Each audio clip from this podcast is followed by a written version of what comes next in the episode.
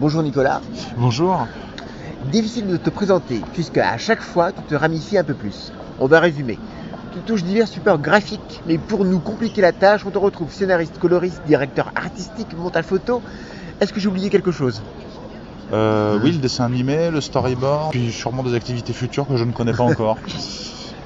Si toutes ces désignations réfèrent à ton travail, c'est aussi parce que tu fais partie d'une génération qui a vu émerger le multimédia, télévision, jeux vidéo et informatique. Oui, tout à fait. Alors, avec un axe supplémentaire euh, dans le fantastique. C'est-à-dire que quand, quand je suis sorti de l'école en 91, on avait pas mal de professeurs qui nous disaient euh, écoutez, les gars, on était quelques-uns à faire du fantastique. Le fantastique, c'est mort, euh, oubliez, euh, faites autre chose.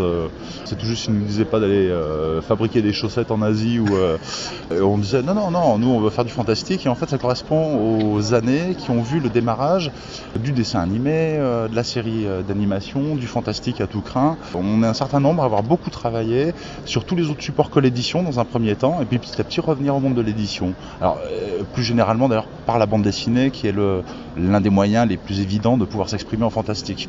Dans tes paroles, dans tes dessins, voire tes mondes, on perçoit une attirance vers le décalé, voire vers l'ambiance fantastique.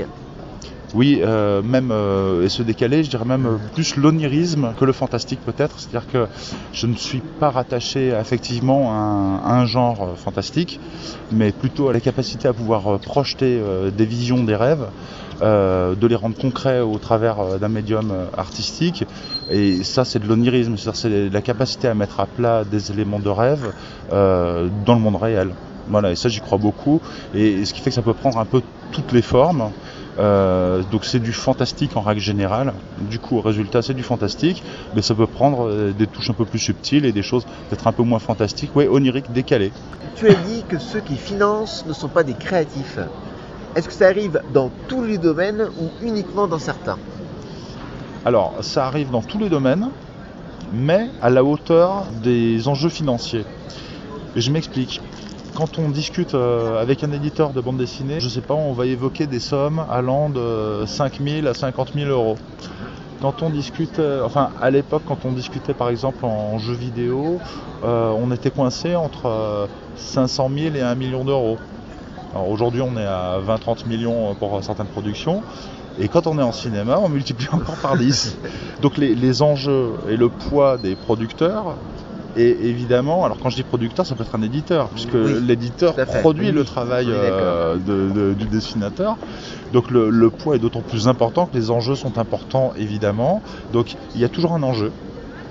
Mais après, bah oui, c'est la taille de l'enjeu. Donc euh, quand on peut travailler euh, tout seul dans son coin, euh, on a une sacrée liberté quand même. Pourrais-tu vivre sans dessiner? Absolument pas. Euh, mais j'ai pensé. Et j'ai déjà pensé, et ça arrive parfois en sortant d'un gros travail, d'en avoir juste ras-le-bol et d'avoir l'impression qu'on peut exprimer les choses de façon différente, ou de devenir bûcheron, ou euh, enfin, ou carrément de faire autre chose. Alors, euh, carrément faire autre chose, non, mais j'ai déjà pensé, euh, je me suis déjà dit, bah tiens, pourquoi pas tout arrêter, faire de la musique, pourquoi pas tout arrêter et faire de l'écriture, euh, voilà, si, si, il y a des envies comme ça, quelquefois, de se dire, après tout, il faut peut-être pas que ma vie ne soit inféodée qu'à ce que euh, je fais au quotidien pour me nourrir, et que ça ne devienne pas simplement un labeur, mais que ça reste euh, un vrai travail et pas dans le sens labeur.